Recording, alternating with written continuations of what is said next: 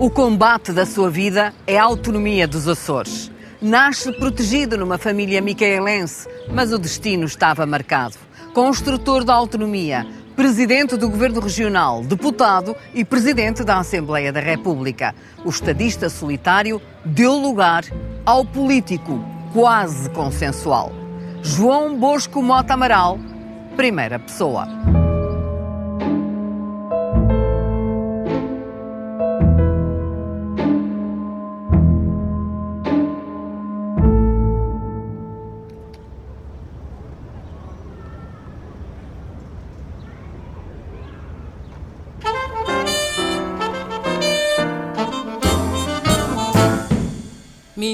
Que vai pra feira vender sua laranja até se acabar.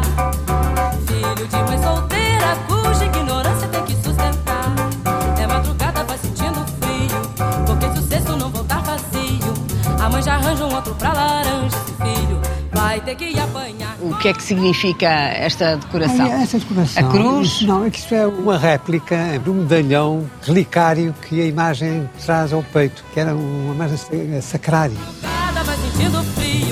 Porque se o cesto não voltar vazio, a mãe já arranja um Quando era pequeno vinha assim, brincar aqui para o Campo de São Francisco, porque era um espaço enorme. Essa zona não sequer era empedrada, era de Terra batida? sim. Mas nas festas o povo vinha para aqui Bom, dançar? nas ou- festas isso é mais recente. No meu tempo não era assim e, portanto, eu não faço parte desta, desta parte desta, desta história. Sabia cantar a chamarrita quando era Sim, pequeno? sabia. Como é que era? Orfeu, não, não. Já não se lembra? Já não me lembro, já não me lembro da- da- das músicas nem das letras. No Pícaro chama mesmo, eh, a chamarrita é o nome que eles dão em geral ao, ao baile. hum? E na terceira, a chamarrita é a, a última música que se, que se dança. Menciona a chamarrita para o baile se acabar. Meninas com quem dancei, não me queiram desculpar. E assim quebra pro senhor. Também já era um miúdo muito consciencioso e regrado. Era um miúdo obediente. Sim, sim, era. Era Também minhas partidas. Fazia E, partidas? É, é, o- tipo de partidas? Aos colegas e, e, ao, e ao meu irmão mais moço. que era- um menino da mamã? Não, menino- bom, vamos ver, o menino da mamã, na minha opinião, era o meu irmão mais moço. que Era o mais novinho de todos.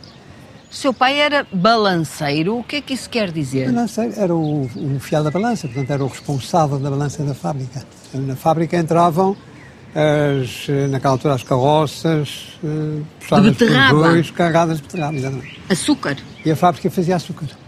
Eh, O meu pai eh, pesava a entrada e depois a saída para fazer a tara.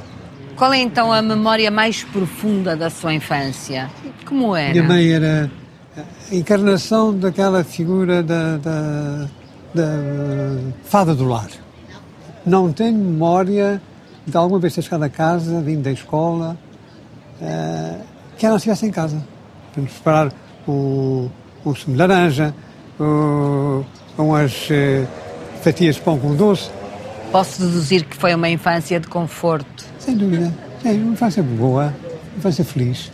Quando era pequeno, tinha a consciência de que eram nove ilhas e que havia essas ligações e que havia outras gentes perto, mas no meio do oceano. Não, não, não tinha essa noção.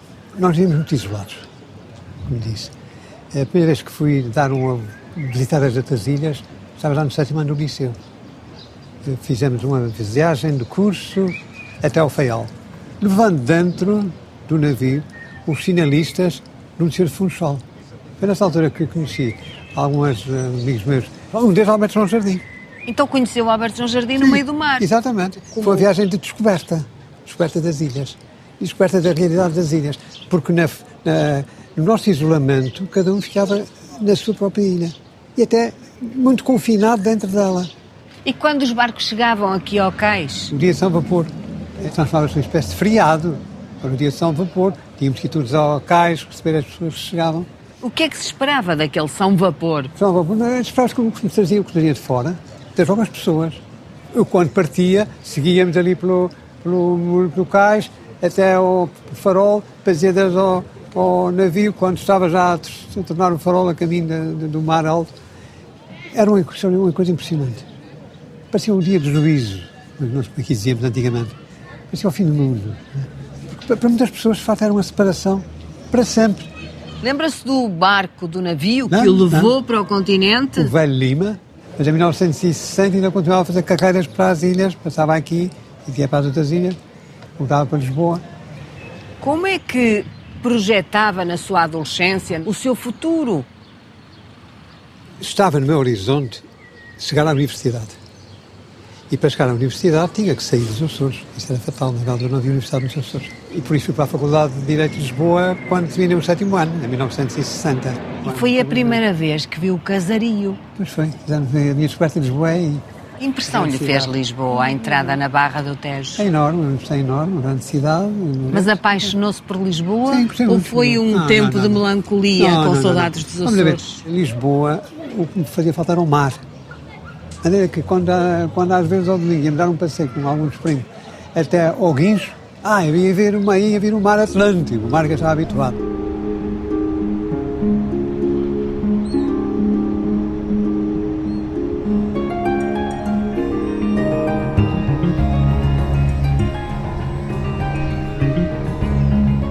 Surge o momento em que há uma autonomia, um estatuto autonómico, há uma bandeira e há um hino. Existia uma bandeira da autonomia dos Açores. E o hino, também existia o hino dos Açores. Entra a Então, Natália Correia. Entra a Natália Correia em cena.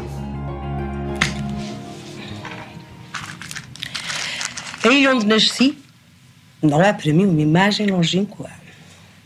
Ela está dentro do meu cotidiano. Pulsa na minha natureza, na minha ação diária. Acompanha-me a consciência, por vezes dolorosa, de que, sendo, estando muito preso ao continente, a minha alma pertence à imensidão do mar onde nasci. A Natália era uma petisa de alto estatuto, era uma entusiasta dos Açores, uma açoriana do coração, de, de, de impulso, uma açoriana furiosa mesmo, em algumas alturas.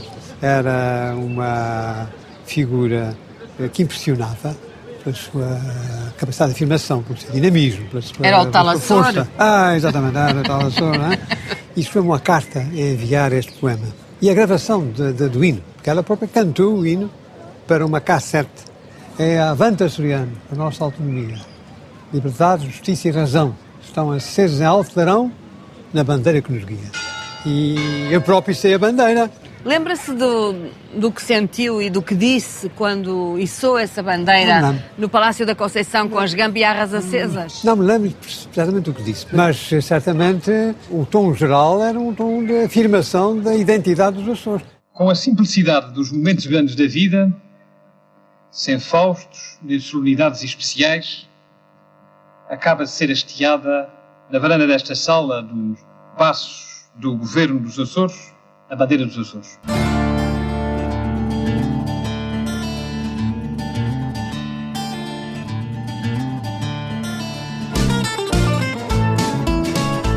projeto autonómico, governo regional que está em curso nas ilhas, a evolução do processo autonómico dos Açores.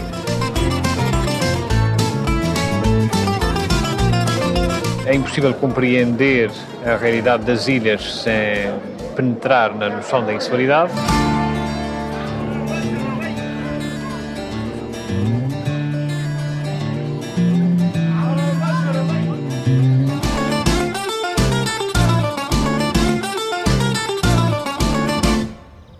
Junto a este lago, neste jardim, certamente que pensam muitas vezes a estratégia de desenvolvimento dos Açores.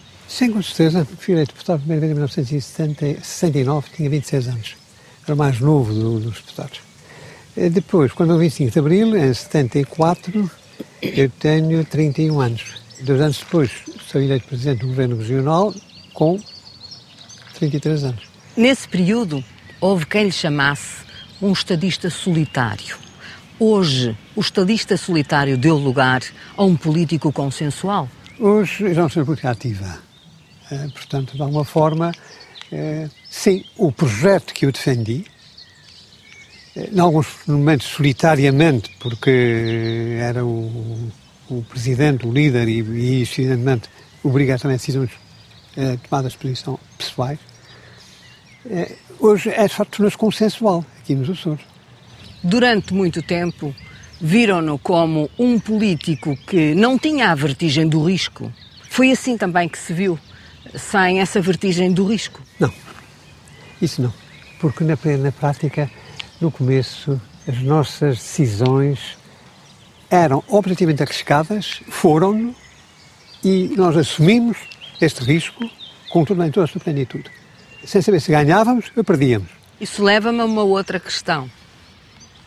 Sente que foi um reformista ou um revolucionário? Preciso ser um reformista. Mas talvez tenha havido um certo. Mas um certo... que se ri? Estou. Pois já, porque o Partido Social Democrata sempre se apresenta como sendo um partido reformista, em primeiro lugar. Em segundo lugar, porque, eh, na realidade, o meu eh, quadro mental não é muito de revolucionário. Um dia terá que partir, como todos nós.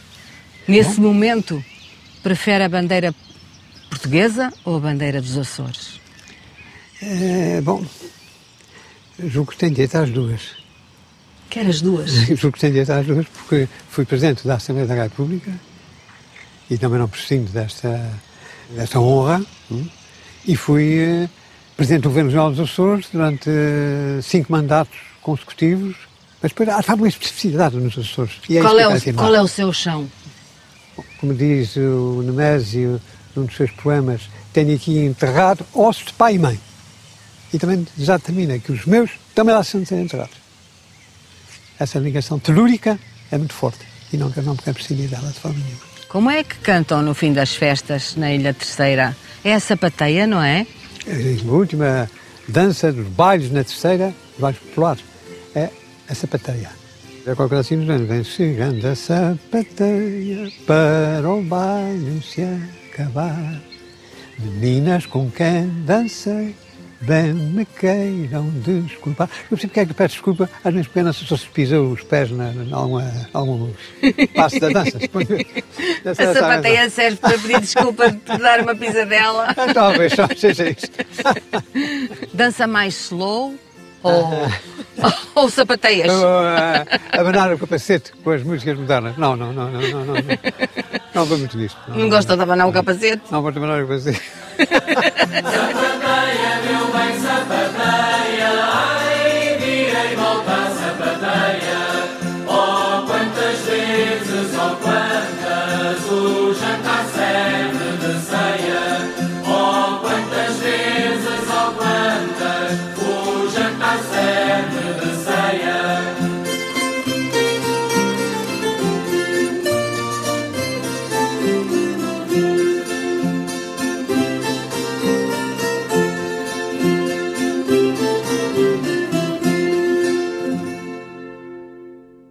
que momento é que ganha consciência cívica e que se aproxima uh, daqueles que acabariam por concorrer às eleições de 69? Eu concorro às eleições de 69 pelos Açores e pela ligação que vou criando uh, com os Açores através da publicação de artigos nos jornais. É quando é chefe de redação da revista Rumo exatamente. e escreve o célebre artigo Os Açores perante a Nação. Açores perante a Nação, exatamente. Depois eu mando para aqui para os jornais, para os jornais, para o Diário dos Açores, que publica o artigo. E depois outros, eh, a partir da altura que começo a escrever, já tem com o meu nome, se artigo foi escrito com o meu pseudónimo. J. Soares Botelho. Que afinal é o nome da sua mãe. Exatamente. Afinal é o nome... J é o seu, de João, J, sim, e, e Soares Botelho é o nome da minha mãe, exatamente. Fui criando uma certa imagem de interesse pelas questões açorianas. E foi isto, suponho eu, que levou, depois me tivesse sentido um convite para ser candidato a deputado pelo Círculo Eleitoral de Ponta Delgada. Há uma história da autonomia açoriana que está bem lá para trás, no final do século XIX, mas ao longo do século XX há vários arautos da autonomia, Sim. Aristides Moreira das Neves, Sim, José Bruno... Mota, José, José Bruno, Tavares Carreiro, uh, e, e o senhor sente que caminhou na esteira desses não defensores da autonomia? Não sinto isso. A nossa autonomia democrática eh, só tem de comum com a anterior autonomia administrativa o nome. Quanto ao resto é outra coisa. Estamos a utilizar a mesma palavra para, para referir realidades diferentes. A autonomia atual, a autonomia da Constituição de 1966, é uma autonomia política, é uma autonomia com base, desde logo com base democrática e que procura apagar os anos de chumbo da autonomia, foram os anos do Estado Novo. Então, por que é que acreditou uh, que era possível chegar a um consenso de autonomia nesses anos de Marcelo Caetano? Que eram herdeiros do Estado Novo. Sim, eram herdeiros do Estado Novo. Vamos a ver, nessa altura, Marcelo Caetano tinha criado uma grande aura junto dos universitários e daquela geração que passou como alunos dele, por se ter demitido de reitor na altura em que a polícia de choque entrou na universidade. Na universidade. Quando ele chega ao poder, em 1968, pensa-se que ele vai abrir caminho para uma mudança na área política em Portugal. O Sr. Presidente da República resolveu, no seu alto critério e segundo as normas constitucionais, designar-me para a presidência do Conselho de Ministros. Mas que dizer quando se trata de suceder a um homem de gênio que durante 40 anos imprimiu à política portuguesa a marca inconfundível da sua poderosíssima personalidade.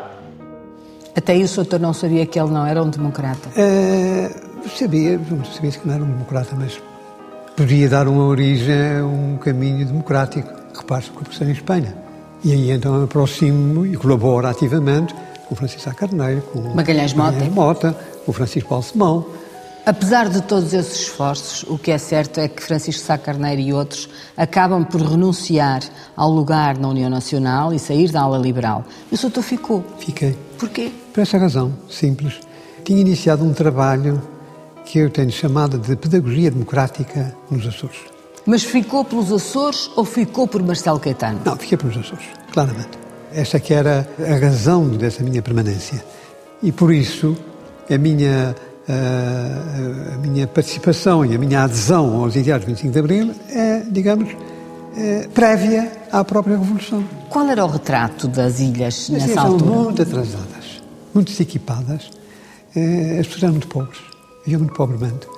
E é isso que, que estimula todos para, para darmos aqui um empurrão ao desenvolvimento regional.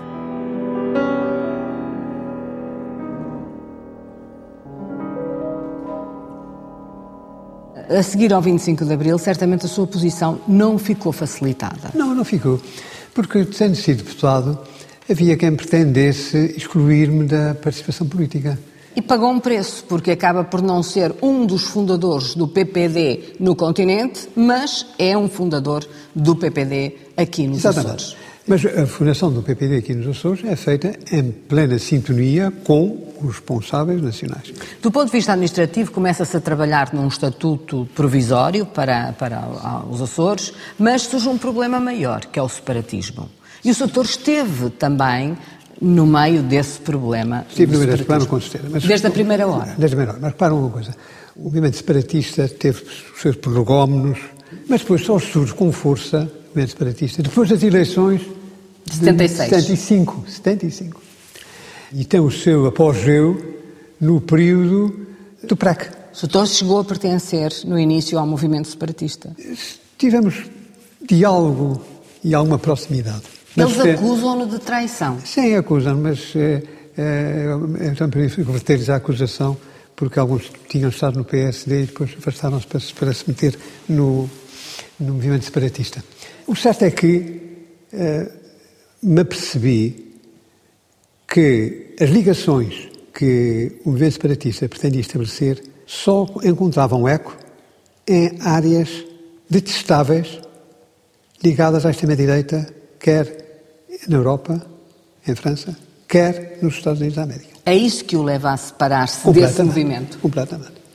E julgo que fiz muito bem a fazê-lo e julgo que foi um grande serviço que prestei aos Açores e a Portugal. A par do separatismo, havia outro problema grave em 75, que foi o, o período gonçalvista e aquilo que o senhor designa por caos gonçalvista, que o fez a fa- fazer eh, uma manifestação no centro de Ponta Delgada, justamente na placa onde se colocava o sinaleiro. Exatamente. Sabe o que é que se passou nessa altura? Chamar o povo para a rua, ao mesmo tempo em todas as novilhas dos Açores, com suspensão de todas as atividades. Para a dia total. Para se manifestar em todas as novilhas dos Açores que nós rejeitávamos o caos em que estava a estabelecer em Portugal e que tinha tido como expoente máximo o cerco da Constituinte na semana anterior. O que O senhor tinha sido eleito deputado à Constituinte fui e deputado. foi testemunha desse cerco promovido por eh, grupos de operários e... Mas é instrumentalizado politicamente por, por partidos, eh, alguns dos quais estavam com assento na Assembleia da República, naquela- na Assembleia da Constituinte naquela altura. Como é que foi esse cerco à Assembleia da República? Faltou comida? Faltou comida, depois foi. Faltou comida. Bom, faltou comida porque eh, tudo o que havia nos, Nos bares? nos bares foi imediatamente consumido nos primeiros momentos a seguir a. Mas, mas apareceu milagrosamente comida para uns certos grupos Ah, mas não foi milagrosamente, foi levado por eh, pessoas eh, da, confiança deles, não é? e foi para o parlamentar do PC do PCP. Isso é, isso é- isso é conhecido. E depois o que é que aconteceu? Sofia Sim, Melbreiner e, e Vítor Raul Rego, eh, eu próprio e tantos outros. O que é que fizeram? Fomos invadir as instalações do PC. Estou a ver até a cena, eh, sentados à mesa na, na sala dourada, eh, para exigir imediata entrega dos, eh, das vitualhas eh, para que fossem para os eh, Funcionários. funcionários, já que eles é que não, não tinha nada a ver com aquela história, estavam também cercados e impedidos de sair. Que tempos, doutor? Ah, os tempos terríveis.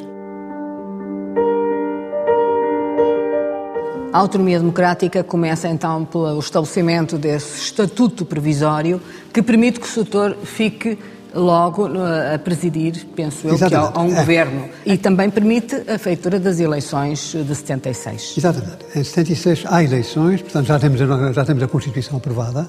E o setor teve um discurso nesse E momento um também discurso bastante a chamar- ilustrativo. A chamar a- os números aos bois e dizendo que o problema dos Açores era um problema de ser vítima de uma solução centralista, dominadora, e que era preciso emancipar o povo açoriano, como aliás se tinha feito e tinha sido a marca genética do 25 de Abril, emancipar os povos das colónias, emancipar, afinal, o povo português que estava submetido a uma ditadura há quase meio século, e criar condições para nós vivermos como gente livre.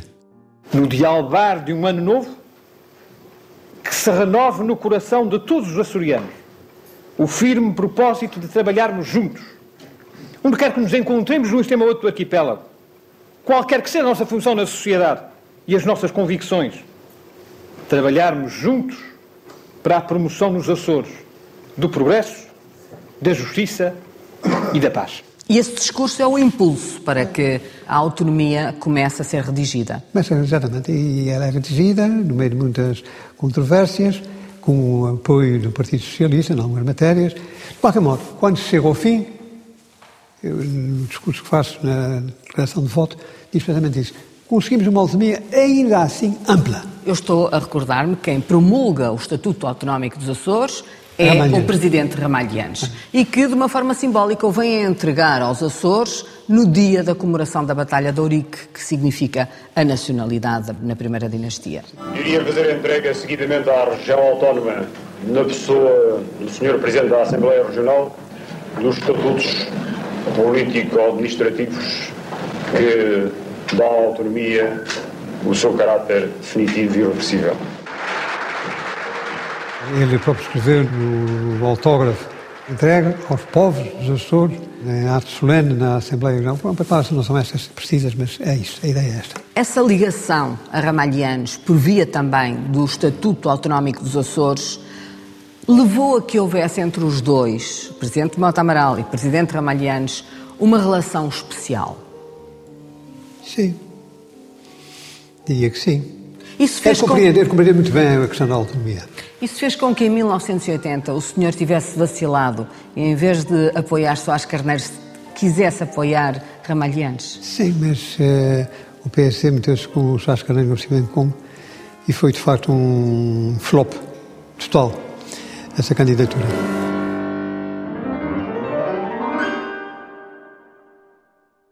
Em 95, ao fim de 20 anos, deixa a presidência do Governo Regional dos Açores por vontade própria e decide voltar ao seu lugar de deputado no continente. Exatamente. Porquê é que deixou quando não havia limitação de mandatos? Porque percebi que era preciso sangue novo para que o projeto da autonomia fosse por diante. Sempre as mesmas pessoas, eh, cansa. Cansa a população, cansa os próprios responsáveis. O presidente eleito é o seu deputado João Bosco Mota Amaral.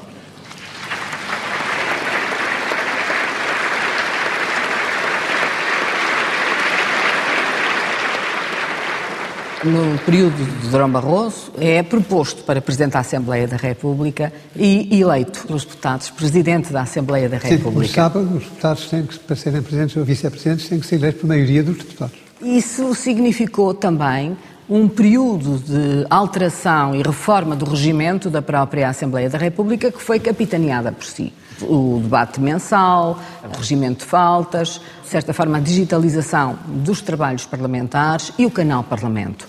Eh, o que se fez, sobretudo na matéria de digitalização e até da, da intervenção da televisão e do Parlamento, eh, aproveitou caminho aberto pelo meu antecessor e considero o meu contributo para a consolidação e fortalecimento da nossa democracia parlamentar. A minha responsabilidade como Presidente da Assembleia da República, para além de, de a dinamizar, de a lhe dar eh, todo o brilho que ela deve ter eh, no funcionamento do nosso regime político interno, também teve uma dimensão externa. Ouvi Ferro Rodrigues no outro dia, no lançamento da sua fotobiografia na Assembleia da República, querer salientar aquilo que ele considerava ser o seu caráter e a sua verticalidade e chamar a atenção para aquele momento extremo e difícil que foi a entrada de um juiz no Parlamento para deter deputados. Como é que o senhor viveu esses dias? Foram dias terríveis. Desde logo porque se tratava de uma premiere, não era a primeira vez que ia ser preso um deputado e um deputado Importante. relevante do Partido Socialista e com uma acusação realmente repugnante. O Partido Socialista também estava debaixo de ataque, um ataque extremamente forte à sua própria liderança, que na altura era eh, personificada em Eduardo Ferro Rodrigues.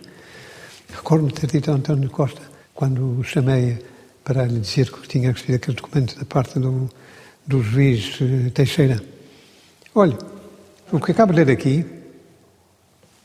a acusação realmente horrível, baseada em depoimentos de pessoas que não merecem crédito de qualidade nenhuma. Hoje vai o Paulo Pedroso preso, amanhã vai você, depois vou eu. Se agora o sistema permite que com acusações perfeitamente disparatadas se prendam pessoas dessa maneira, ninguém está mais seguro em Portugal. Tive com o Partido Socialista, que era o primeiro partido da oposição, é uma atitude que teria com qualquer outro partido.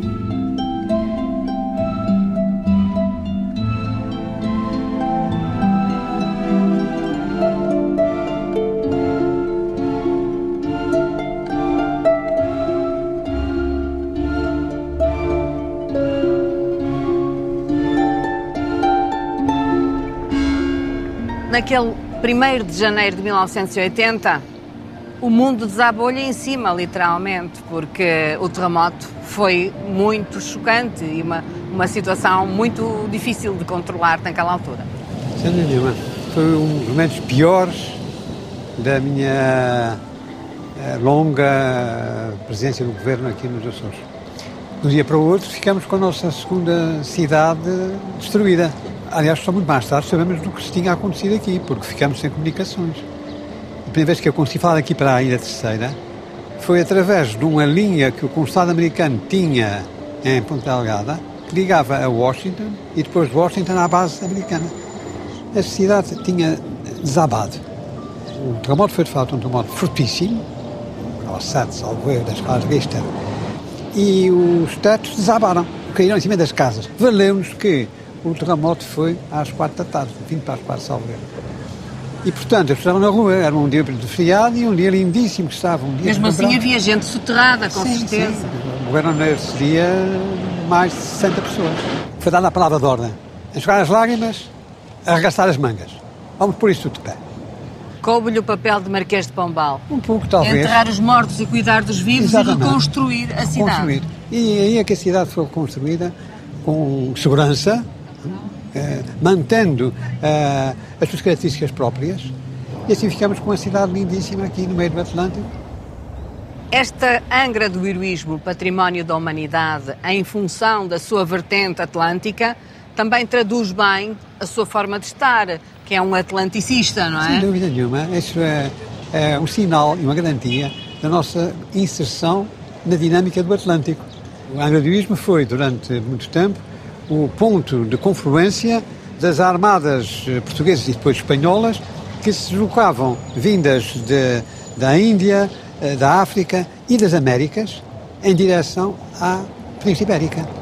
E é essa dimensão atlântica que, no fundo, vai ser a chave que lhe dá acesso também às grandes organizações internacionais. Estou a referir-me ao Conselho da Europa, onde participa na primeira conferência das regiões insulares, em Tenerife, mas também depois, mais tarde, já na União Europeia, dentro daquilo que é a Conferência para as Regiões Periféricas.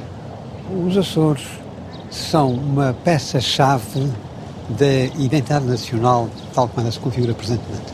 É claríssimo que com as nossas ilhas nós projetamos eh, para o mar território continental da República, como eu gosto de chamá-lo. Eh, Garantimos uma presença aqui no meio do Atlântico, a meio caminho praticamente entre o centro da Europa e a América. E esta confluência de interesses enriquece, o nosso país e justifica tanta coisa, por exemplo, faz nós temos o país fundador da NATO. É precisamente por causa da importância da localização e da importância geoestratégica dos Açores que Portugal está desde o primeiro dia na, na NATO com pleno de direitos. Mas não gosta nada destas disputas interilhas, pois não? Não, não gosto. Prefiro a unidade. Isso foi o, o dado novo eh, que surgiu com o, a Revolução do 25 de Abril. Qual é a expressão que se diz aqui para travar essas questões? É, tocar-lhe a fofa. Tocar-lhe a fofa? Sim, sim é, tocar-lhe a fofa. Ou seja, é, moderar algumas, é, algumas atitudes assim um pouco mais radicais. Tocou a fofa muitas vezes? Algumas vezes sim, algumas vezes é necessário. O setor é conhecido por ter um ar eh, sério, discreto, mas ao mesmo tempo ter um sentido de humor muito fino. Reconhece? Sim. Sim é indispensável uh, saber, uh, uh, para além de enfrentar os acontecimentos, saber também rir deles e saber rir de, de nós próprios. Não fiz mais do que cumprir o regimento. Diz o artigo 69. Curioso número.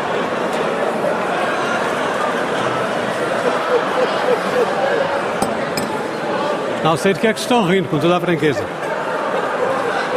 Não sei, senhores deputados senhores deputados, se é preciso mandar evacuar o hemiciclo.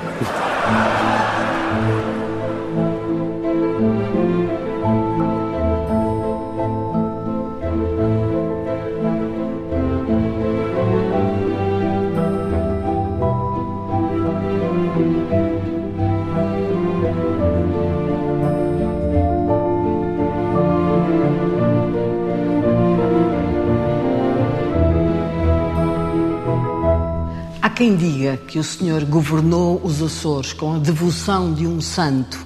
Até houve quem lhe chamasse arcanjo dos Açores. Bom, vamos a ver. Ninguém deve ser inimigo de ninguém. Devemos ser adversários, isso sim. E, e tínhamos e, e combatia os adversários, diversa natureza, diversa procedência. Mas é possível sempre manter abertura de diálogo com todos. E, e julgo que isto foi notório. De que forma é que a sua religiosidade profunda e o facto de ser membro da Opus Dei influiu na governação que exerceu na ilha? Desde logo, o facto de ser do Opus Dei é um facto notório eh, e, já, e já dura mais de 60 anos. Também está claro, até pela minha experiência, pela minha prática, que o, sei distinguir muito bem dar a Deus o que é de Deus, dar a César o que é de César. Ou seja, atuar com total liberdade, com total responsabilidade em toda a área da política. Rezar é qualquer coisa de íntimo. Trabalhar, sim, trabalhar muito e bem. Estar sempre alegre. Isso é importantíssimo. Estar sempre bem disposto. Uh, mesmo no meio das dificuldades, no meio dos problemas, uh, nunca perder o, o, sentido do humor. José Maria Escrivá determinou como máxima o sinal mais aquilo que acrescenta. Qual é o seu sinal mais? É exatamente este. O sinal mais. O sinal mais que é a soma e a cruz. O sinal mais que é não tratar, não tratar ninguém mal, não fazer inimigos, uh, estabelecer pelo diálogo os acordos que sejam necessários para andar por diante com a solução dos problemas. Se porventura magoou alguém, pedir desculpa, publicamente até, se porventura magoei publicamente. Acho que é necessário, está fazendo falta, que haja uma visão mais eh, cheia, mais humana da atividade política. O caminho que escolhi para a minha vida eh, garante-me a possibilidade de olhar para trás e ver que valeu a pena o trabalho feito, eh, valeu a pena fazer com, com, de acordo com esses princípios e, e por isso ser feliz.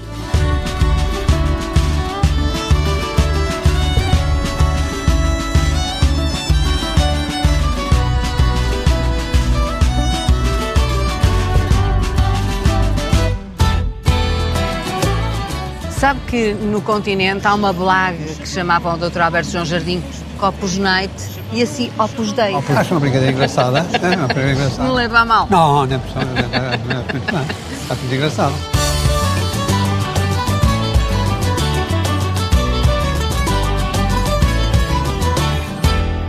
Quando olhamos para si e vemos um olhar e um ar seráfico, Portanto, estou sempre atento ao que está passando, não é? toma as suas posições. E aplico, em rigor, aquele princípio. Os políticos nunca se reformam. Estão sempre no ativo.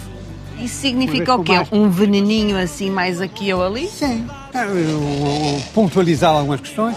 Estou observando, não é? Estou sempre vendo isso. Não, Então não- há que não contar respondo. consigo, mesmo É, bom, no jogo é. principal. Bem, se, se, se quiserem. Se vir Quando vira Açor, é para fugir? Bom, talvez, talvez. Sou inabalável. Quando se trata de defender aquilo que é a razão, que é a justiça, que é o direito. Cá estou na primeira linha desse combate. o amor que trago no coração. Ai sim que trago no coração. Ai sim que trago no coração. A autonomia é um sonho inacabado. É, a minha opinião é que a autonomia é dinâmica e que, portanto, é progressiva. O representante da Não pode República não apoiar-se faz mais. falta. É, não faz falta, não faz falta, não faz falta nenhuma.